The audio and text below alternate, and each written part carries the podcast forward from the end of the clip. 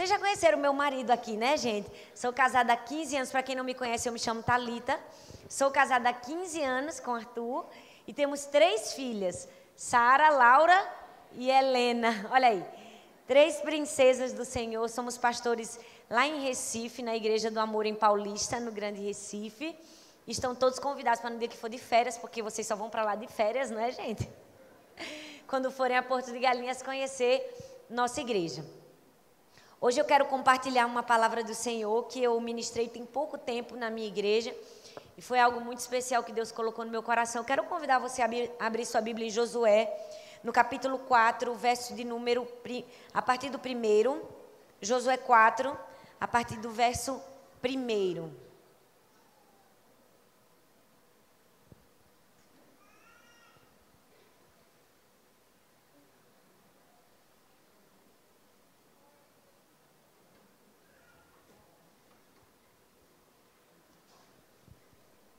Se você abriu, diga amor. Lá na igreja a gente faz assim. Mas eu acredito que tem aqui atrás.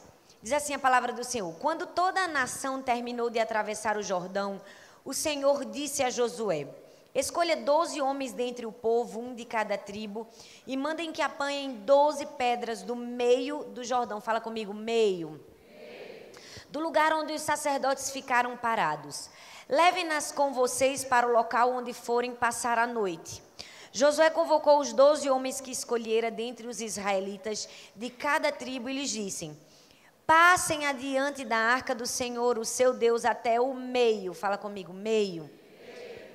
No meio do Jordão. Ponha cada um de vocês uma pedra nos ombros, conforme o número das tribos dos israelitas.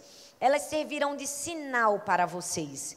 No futuro, quando seus filhos lhe perguntarem o que significam essas pedras, Respondam: As águas do Jordão foram interrompidas diante da arca da aliança do Senhor. Quando a arca atravessou o Jordão, as águas foram interrompidas. Essas pedras serão um memorial perpétuo para o povo de Israel. Os israelitas fizeram como Josué lhes havia ordenado, e as pedras estão lá até hoje. Esse texto de Josué, no capítulo 4, fala de um momento muito especial para o povo de Israel. Eles não estavam nem na alegria da saída da terra é, do Egito, nem estavam né, na, no êxtase da entrada na terra prometida. Eles estavam no meio do caminho. Eles estavam exatamente no meio do caminho. E não simplesmente no meio do caminho, eles estavam no meio do rio Jordão. E eu queria compartilhar com você hoje o que fazer quando nós estamos no meio do caminho. Porque muitas vezes, quando a gente está no, no começo da nossa promessa, no gás do início, é muito bom, a gente está feliz, a gente está animado, a gente está contente. Quando a gente já está chegando perto de alcançar também, a esperança renova. Mas quando nós estamos no meio do caminho, não é um lugar muito favorável. O meio do caminho é um lugar muitas vezes de desânimo, de cansaço, é um lugar de forças é, se esvaindo, é um lugar que o cenário não é muito bonito. Você se sente cercado de água por todos os lados. Talvez no meio do caminho algumas pessoas te abandonem, te deixem. Eu fico imaginando o povo de Israel no meio do caminho. E quando eles pararam ali e, e o Senhor abriu as águas, eu fico imaginando, era necessário muita fé para ficar no meio. Não é? Porque eu fico imaginando qual é o momento que essas águas vão voltar a, a descer. Eu ia me perguntar isso, eu não sei você. E talvez muitas pessoas no meio do caminho retrocederam. Quando a gente está no meio do caminho, indo para o nosso destino, para a nossa promessa, pessoas nos abandonam. Pessoas nos traem. A gente se sente cansado, a gente tem aquela sensação de estou nadando, estou nadando e não chego na terra prometida. O povo de Israel estava assim, eles estavam no meio do caminho. Mas quando nós estivermos no meio do caminho, nós precisamos entender que o sonho, a promessa, a terra prometida, o nosso chamado e tudo que Deus quer fazer na nossa vida é dele. Nosso apenas é a função de administrar. Fala comigo, administrar. Então, nós precisamos entender que todos os sonhos de Deus para a nossa vida são de Deus, é nossa função administrar. Mas como nós temos administrado o meio do caminho na nossa vida. Como você tem administrado esse momento de incertezas, de dúvidas, quando você não sabe para onde ir, se você não sabe se vai chegar lá na frente, você não sabe como vai acontecer. Ei, nós precisamos administrar o meio do caminho. Porque o povo de Israel já havia saído do Egito, não havia chegado na terra prometida, mas a maneira como eles administraram o meio do caminho mudou o destino de toda uma geração. Nós precisamos ter muito cuidado, porque quando estivermos no meio do caminho, a gente precisa saber administrar sentimentos, emoções, incredulidade. Vira para a pessoa que está do seu lado e diz assim para ela: quando você estiver no meio, não desista. Agora olha para outra, eu sei que ela foi sua segunda opção, mas Jesus também ama ela. E fala assim: quando você estiver no meio do caminho, não desista. Não desista quando você estiver no meio do caminho. Sabe, eu tenho dois telefones. Eu não sei se você tem dois. Mas eu tenho dois telefones porque senão eu não vou ficar bem emocionalmente. Então eu tenho um telefone que é mais pessoal, é para minha família, para as pessoas próximas, e tem um outro telefone que eu uso para grupos, para resolver as coisas da igreja. E sempre que minhas filhas pedem o telefone, porque criança pede telefone para jogar, pede ou não pede, gente? Para mexer, enfim. Eu sempre dou o segundo telefone. Eu dou o telefone que para mim é menos importante. Então eu dou a elas e toda vez que eu dou, eu digo: esse telefone é meu. Tudo que tem aqui é meu, o conteúdo é meu. Eu vou te dar somente para você administrar. Se você mexer alguma coisa que não deveria mexer, eu vou mudar o seu destino. E eu sempre dou a elas a consciência que elas estão usando o telefone, mas o telefone pertence a mim. Deixa eu te dizer, seu sonho, seu propósito, seu chamado, sua vida, sua família pertence a Deus. Você é apenas o administrador. Mas é importante a maneira como você vai administrar, porque muita gente infelizmente, hoje em dia, se comporta como dono de coisas que eles não são donos. É como o caseiro que chama todos os amigos para um churrasco e tomar banho de piscina na casa do patrão quando ele viaja e finge que é a casa dele. Não é? Às vezes a gente está igual o caseiro. A casa não é da gente, mas a gente está se comportando como se fosse. A gente está se achando dono, proprietário. Então a gente fica, Deus, o meu sonho não aconteceu, porque. E a gente se revolta, mas o sonho é de quem, gente? É de Deus. A nossa função é administrar o começo, o meio e o fim. Sabermos administrar. Ei, o que nós vamos fazer quando nós estivermos no meio do caminho? Porque, infelizmente, muitas pessoas, porque não souberam administrar o meio do caminho, perderam a casa, perderam a família, perderam os sonhos, perderam as pessoas, machucaram. Quantas pessoas estão machucadas por causa de pessoas que não souberam administrar o meio? Por causa de pessoas que, em momentos cruciais da vida, perderam a cabeça? Nós precisamos aprender a administrar o meio do caminho. Porque o meio é muito importante. O meio diz se a gente vai chegar no fim, se a gente vai chegar na terra prometida.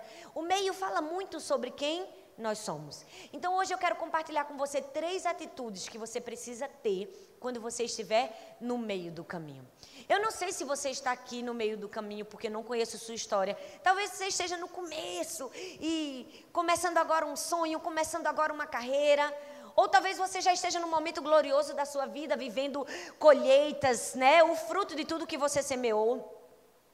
Talvez você ainda não passou pelo meio, mas você vai passar pelo meio, porque todo mundo passa pelo meio do caminho. E hoje eu quero compartilhar o que fazer quando nós estivermos no meio do caminho. Primeiro, quando nós estivermos no meio do caminho, nós precisamos administrar as nossas atitudes. Fala comigo, atitudes. Ou seja, o que nós vamos fazer. O texto de Josué, no capítulo 3, o versículo 15, diz assim: quando chegaram no Jordão e puseram os pés dentro da água, ela parou de correr e ficou amontoada na parte de cima até o rio, do rio até Adã. Na parte de baixo, o rio secou completamente até o Mar Morto. Então, o povo passou para o outro lado, perto de Jericó. Enquanto os israelitas atravessavam pisando em terra seca, os sacerdotes levavam a arca, ficaram parados no seco, no meio do rio Jordão. Fala comigo, no meio e ficaram ali até que todo o povo acabou de passar. O que você vai fazer? Administre as suas atitudes. Sabe, eu não sei você, mas eu ando muito em aeroporto. Então, sempre que eu vou no banheiro no aeroporto, a torneira do banheiro é automática. Às vezes a gente já está acostumado com a torneira automática. Então a gente põe a mão, a água desce e a gente lava a mão. E sem querer, às vezes eu estou ali, ó, esperando a água descer, mas na verdade a torneira não é automática. Então eu tenho que girar. Mas o meu costume de estar tá sempre passando por torneiras automáticas me faz ficar com a mão embaixo. Até, às vezes até na minha casa eu fico com a mão embaixo, esperando a água descer. É a síndrome da torneira automática. O povo de Israel estava assim, com a síndrome da torneira automática. Eles já estavam acostumados há muitos anos a receber o quê? O alimento do céu. Tudo vinha na mão deles, tudo vinha. Mas sabe, o texto diz que Deus não abriu as águas do Jordão. O texto diz que as águas foram abertas quando eles pisaram. Quando eles pisaram. Existem momentos na nossa vida que quando nós estivermos no meio vai precisar de uma ação de algo que eu e você precisamos fazer. O problema é que a gente está no meio do caminho na síndrome da torneira automática. Manda a comida do céu, Senhor. Manda tudo de mão beijada na minha mão, sem eu ter que fazer nada. Ei, nós precisamos saber o que eu vou fazer quando eu estiver no meio do caminho.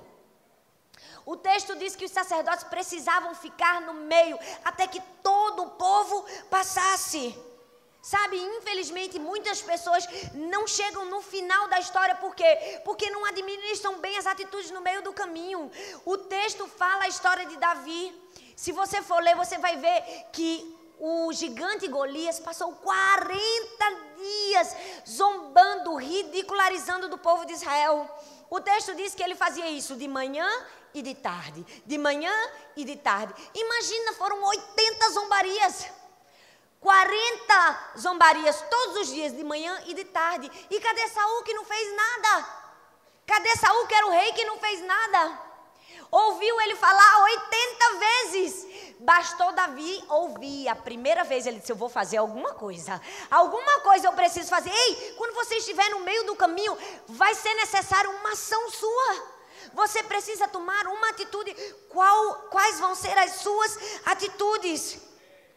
Sabe por quê? Porque o meio do caminho não é fácil, mas há algo para fazermos no meio do caminho. Mas tem gente que diz assim: ah, não me inscrevi para isso, pastora. Eu queria só a parte dos milagres. Bom, já é um milagre que Jesus nos escolheu, não é verdade? Já é um milagre que Jesus te escolheu, já é um milagre que Jesus me escolheu. Pessoas imperfeitas, pessoas falhas, já é um milagre sermos escolhidos por Deus.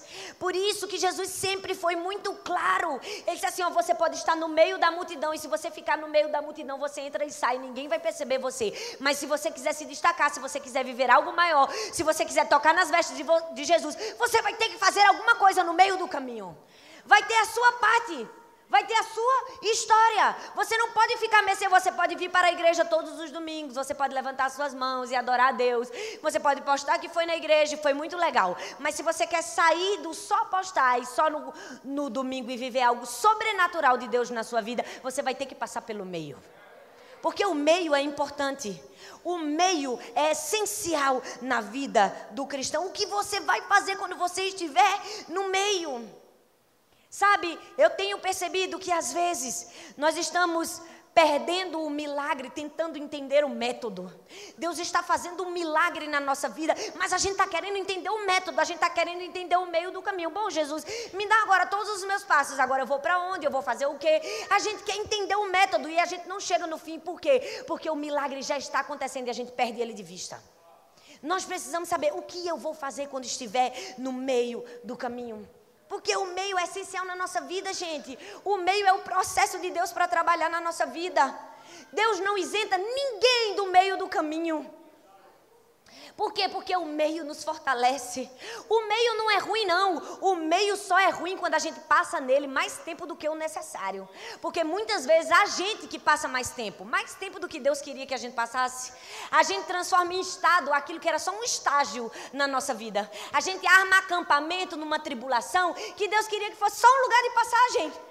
Por quê? Porque a gente não sabe administrar o meio do caminho. Aí a gente fica lá chorando, remoendo nossa história, nossos problemas, nossa vida. E Deus está olhando para a gente dizendo: já era para tu ter saído do meio do caminho há muito tempo. Por quê? Porque não soube administrar as atitudes. Não soube fazer o que deveria fazer no meio do caminho. Ei, nós precisamos ter cuidado. No meio do caminho vai ser necessário fazermos algo. Quantas vezes a gente está no meio do caminho na nossa caminhada cristã? E a gente olha e diz assim: Meu Deus, eu me sinto tão incapaz. Eu não estou pronto, eu não estou preparado para liderar, para servir, para trabalhar na igreja, não é?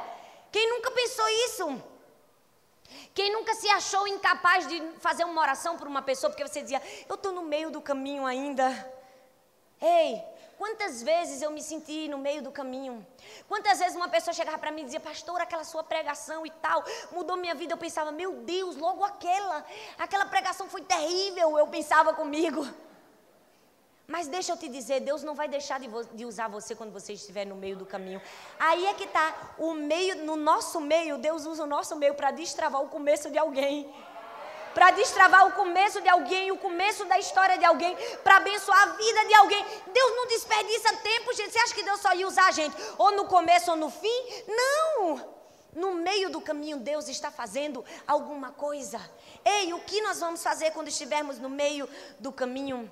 A razão pela qual algumas vezes a gente lê uns milagres na Bíblia e a gente celebra é porque a gente sabe o fim. É verdade ou não é? Quando você vai ler ali a multiplicação dos pães e dos peixes, quando você vai ler Jesus no casamento, você acha linda a história. Por que você acha bonita?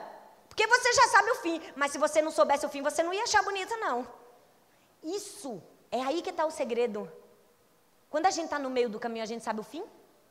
Não. Nós precisamos saber, ei, quando eu estiver no meio do caminho e as coisas estiverem muito ruins, e eu não consegui enxergar nenhuma perspectiva. Só tiver água e ninguém vai ter vinho para beber. Quando todo mundo estiver com fome, é aí que está qual vai ser a minha atitude no meio do caminho. É nessas horas que eu preciso dizer para mim mesmo, para minha alma e dizer: eu sei que Deus é bom. Eu sei que Deus está no meio do caminho comigo.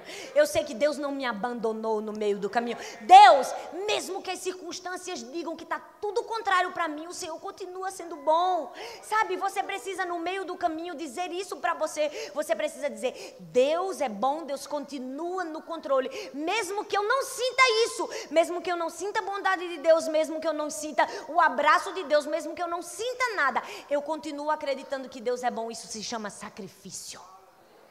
Isso se chama sacrifício. José precisou acreditar que no meio do caminho tinha alguma coisa de Deus trabalhando para ele. Por quê? Porque ele passou por fases, ele passou por processos, ele passou pelo poço, pela prisão, para chegar no palácio. E eu devo imaginar que no meio do caminho ele não conseguia enxergar o porquê das coisas. Porque nem sempre Deus vai revelar para a gente o fim da história. E Deus não precisa revelar para a gente o fim da história. Cabe a nós acreditarmos que Ele é bom e fiel e vai ter um bom um fim de história para nós. José estava ali no meio do caminho. José não sabia qual era o fim, mas havia um propósito de José no meio do caminho. Qual era o propósito final de Deus para José? Salvar a sua nação salvar o seu povo, é verdade ou não é? Qual era o destino que Deus tinha para José? Salvar o povo de uma grande fome. E aí o que José precisou fazer? Poço, vai para fome, José. Se você precisa economizar comida, você tem que aprender a ficar com fome. Quem é que sabe economizar comida? Quem já passou fome, não é? A gente não entende, né? Porque Deus deixa José passar fome no fundo do poço. Tinha um propósito. Ah, e José pensou solidão. Ele ficou sozinho numa masmorra. Por que ele ficou sozinho numa masmorra? Porque lá na frente ele ia precisar perdoar a família e os irmãos, dar valor à presença. Só dá valor à presença quem passa pela ausência. Ei, tudo na nossa vida, o meio do caminho está arquitetado por Deus. É uma lição que você não aprende na sua vida, se repete. É por isso que você precisa passar pelo meio. Qual vai ser a sua atitude quando você estiver no meio do caminho? Ninguém está isento do meio, gente. O problema é que a gente recebe a promessa, no outro dia a gente já quer que aconteça. Igual Davi, né? Davi foi ungido lá quando tinha 17 anos. Com quantos anos ele começou a reinar? Com 37, gente. Se ele fosse ungido, ele poderia muito bem dizer: agora eu sou, agora eu sou o cara, né? Na frente da minha família, na frente dos meus irmãos, como eu até falei num vídeo, ele poderia ter postado no, no Twitter, hashtag futuro rei de Israel. Mas ele não fez isso. Por que ele não fez isso? Porque ainda existia um meio para ele passar. Existia um processo, 20 anos de sofrimento, de lutas, de problemas, só para treinar ele ser um bom rei. Ei, se você estiver no meio do caminho, qual vai ser a sua atitude? O que você vai fazer quando você estiver no meio do caminho? Entre a revelação do propósito de Deus e a liberação para vivermos o propósito de Deus, há o meio do caminho. Há bastidores. E nós precisamos entender, precisamos fazer alguma coisa. Sabe por quê? Porque Deus não é mágico de Oz, gente para chegar na nossa vida e fazer tudo sem a gente.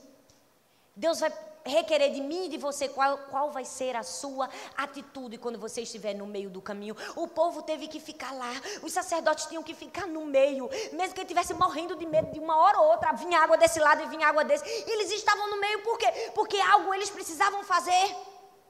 Talvez é inacreditável ter que botar o pé na água e, e o, o rio se abrir. Gente, não é para todo mundo.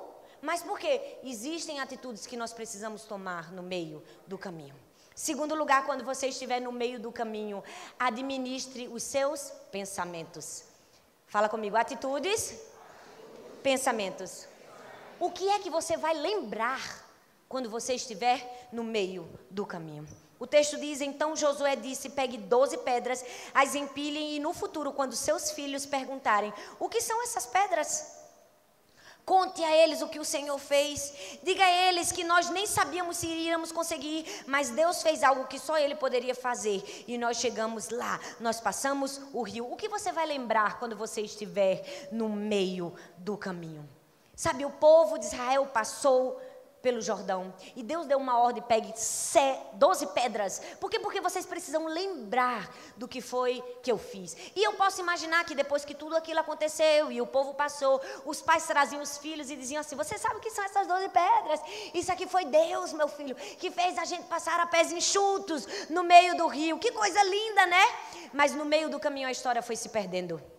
Porque pouco a pouco já não se contava a história como deveria contar. Pouco a pouco a história foi sendo esquecida. Eu posso imaginar que depois de alguns anos já tinha gente que disse: Sabe o que são essas pedras? Olha, foi quando Deus fez a gente passar no meio do caminho. Mas bem, não foi Deus 100%, porque Ele não botou a gente no colo, né? Fomos nós que passamos. E a gente começa a contar a história de forma errada. A gente se esquece de lembrar o que nós deveríamos lembrar. E a Bíblia diz que entre o capítulo 4 de Josué e o capítulo 2 de Juízes, a história foi sumindo. Depois da geração de Josué, a geração seguinte não conhecia o Senhor. Por quê? Porque eles se esqueceram de lembrar. O que você vai lembrar quando você estiver no meio do caminho? Você precisa lembrar você não pode se esquecer da história, da promessa do que Deus tem na sua vida.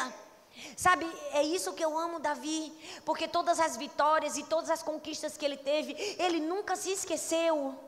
Ele soube lembrar quem era por ele. Ele dizia assim: Eu posso enfrentar esse gigante, sabe? Eu me lembro. Um dia, Deus me fez matar um urso e um leão. Ei, quando você estiver com um gigante na sua frente, se lembre que um dia você matou um urso e um leão atrás. O problema é que a gente olha o gigante e a gente se esquece os pequenos ursos e os pequenos leões e as pequenas vitórias que a gente teve lá atrás. A gente tem amnésia espiritual e a amnésia espiritual pode nos destruir.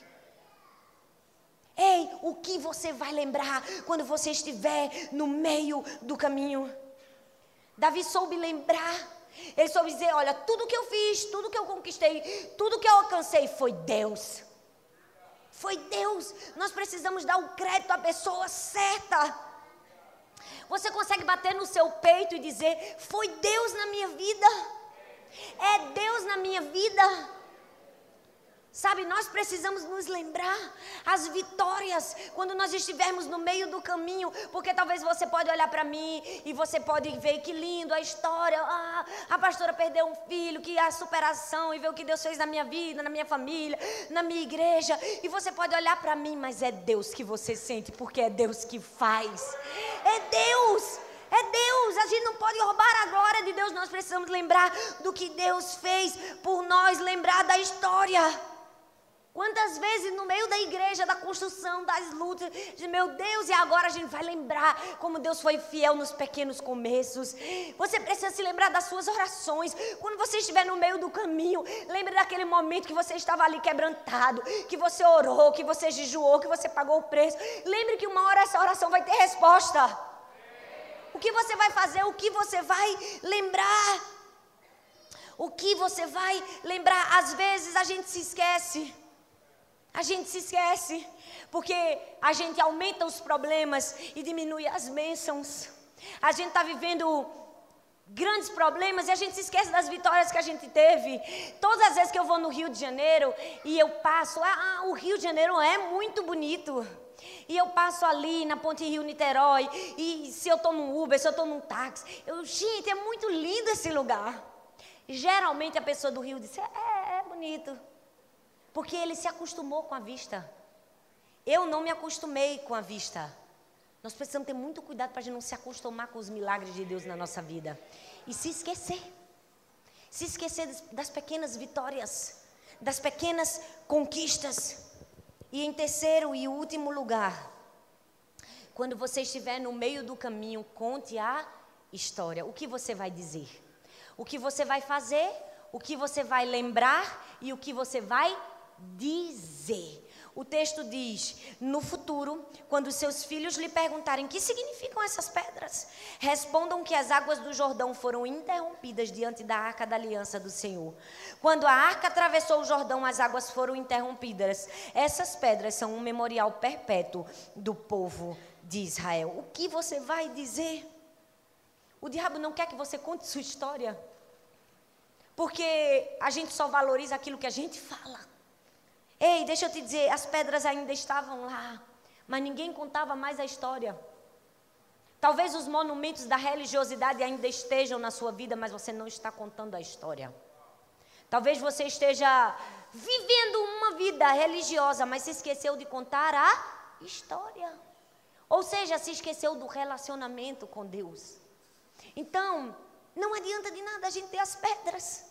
Não adianta de nada as pedras estarem lá se a gente não se lembra do que Deus fez com aquelas pedras. Se a gente não conta o que Deus fez com aquelas pedras. O que você vai dizer quando você estiver no meio do caminho? Sabe, a nossa vida, os nossos sonhos, os nossos projetos são de Deus? São? São. Mas é função de quem administrar? É função de quem, gente?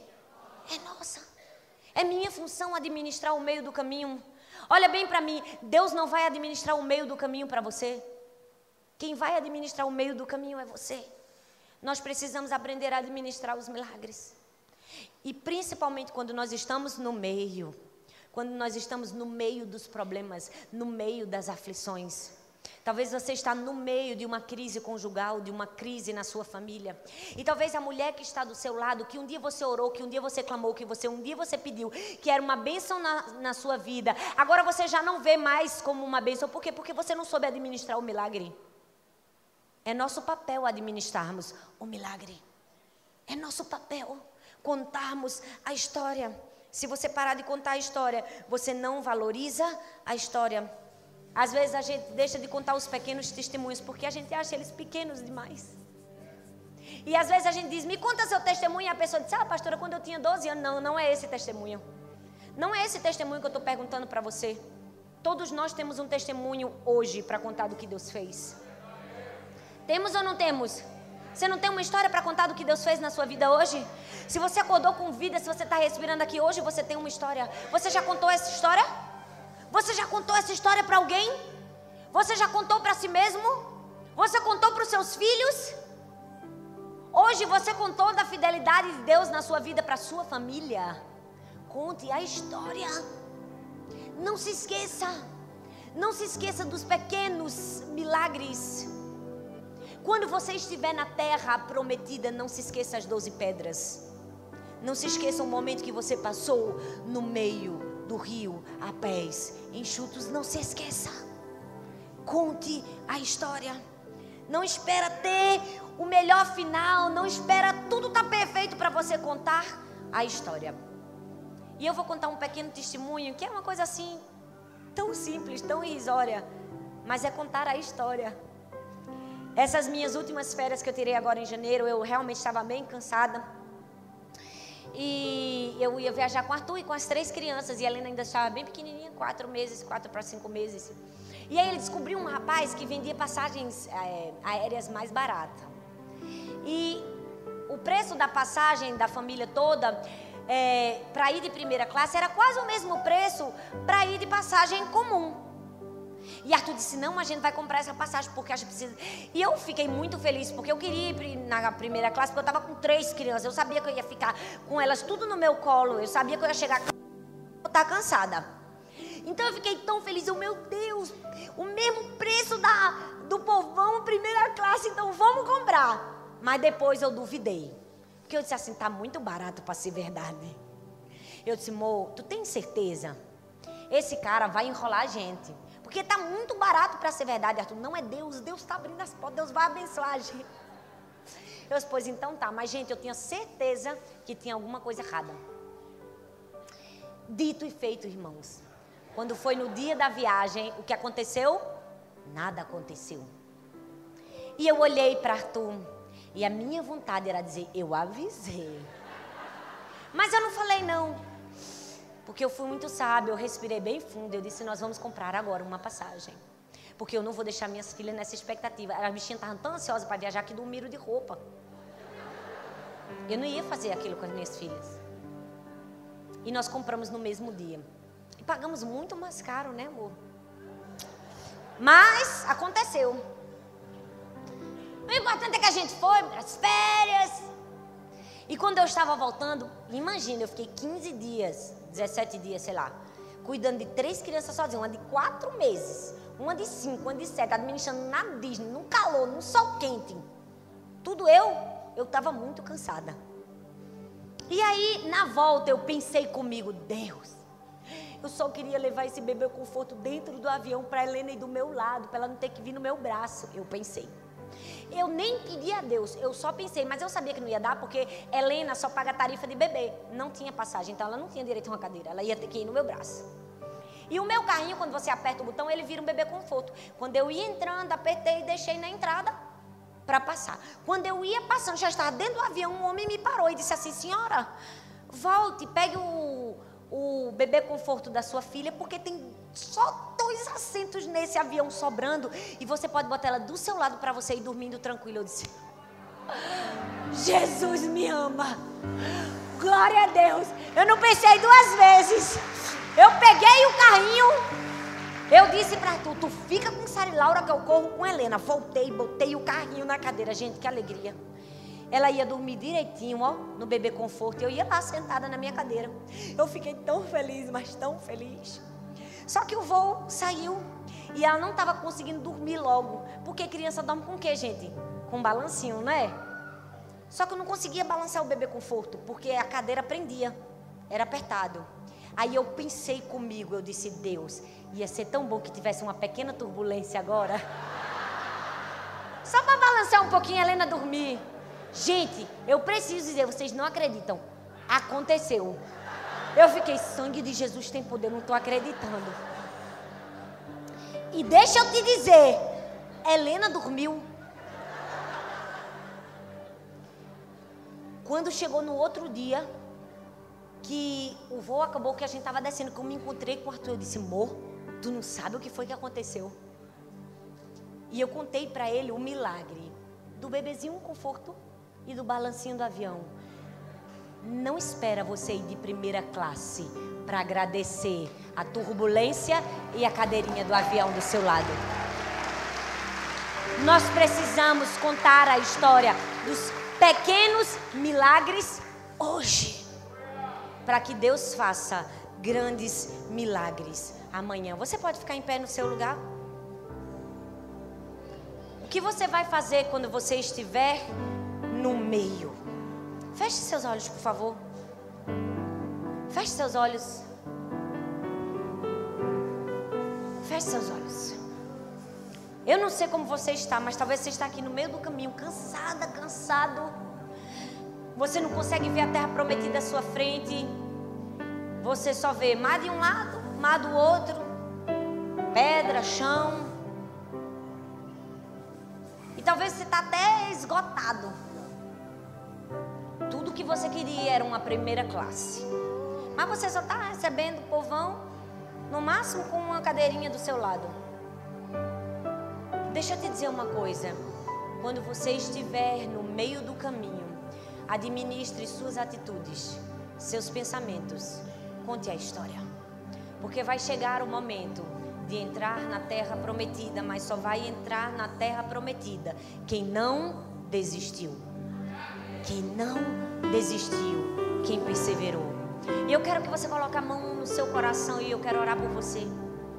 Você que está aqui sobrecarregado, cansado, eu quero que você diga para Deus e diga: Deus, mesmo que eu estiver no meio do caminho, mesmo que eu estiver cansado, mesmo que eu estiver com dúvidas, mesmo que eu tenha vontade de voltar, mesmo que eu queira parar no meio do caminho, eu não vou desistir, porque eu sei que há uma terra prometida preparada para mim. Senhor, nós estamos aqui, Pai, porque não importa o lugar que nós estejamos, não importa as circunstâncias que nós estamos vivendo, mesmo que nós estejamos no meio do caminho, nós não vamos desistir de chegar no fim da história. Nós sabemos que o Senhor não terminou. Nós sabemos que há mais para o Senhor fazer. Nós sabemos que há um propósito maior. E nós queremos te dizer, Senhor, nos ajuda a permanecermos. Nos ajuda a perseverarmos. Nos perdoa, Senhor, se não tivemos tido as atitudes certas no meio do caminho. Oh Deus, nos perdoa se no meio do caminho nós reclamamos, nós murmuramos, nós praguejamos. Nos perdoa se no meio do caminho nós nos esquecemos da tua bondade, do teu favor, da tua fidelidade. Nos perdoa, Senhor, se no meio do caminho nós paramos de falar do que o Senhor já fez na nossa vida. Nós queremos realinhar a nossa mente, o nosso coração, a nossa fé e dizer: nós vamos chegar no fim. E nós vamos chegar como o apóstolo Paulo e dizermos: combati o bom combate, completei a carreira e guardei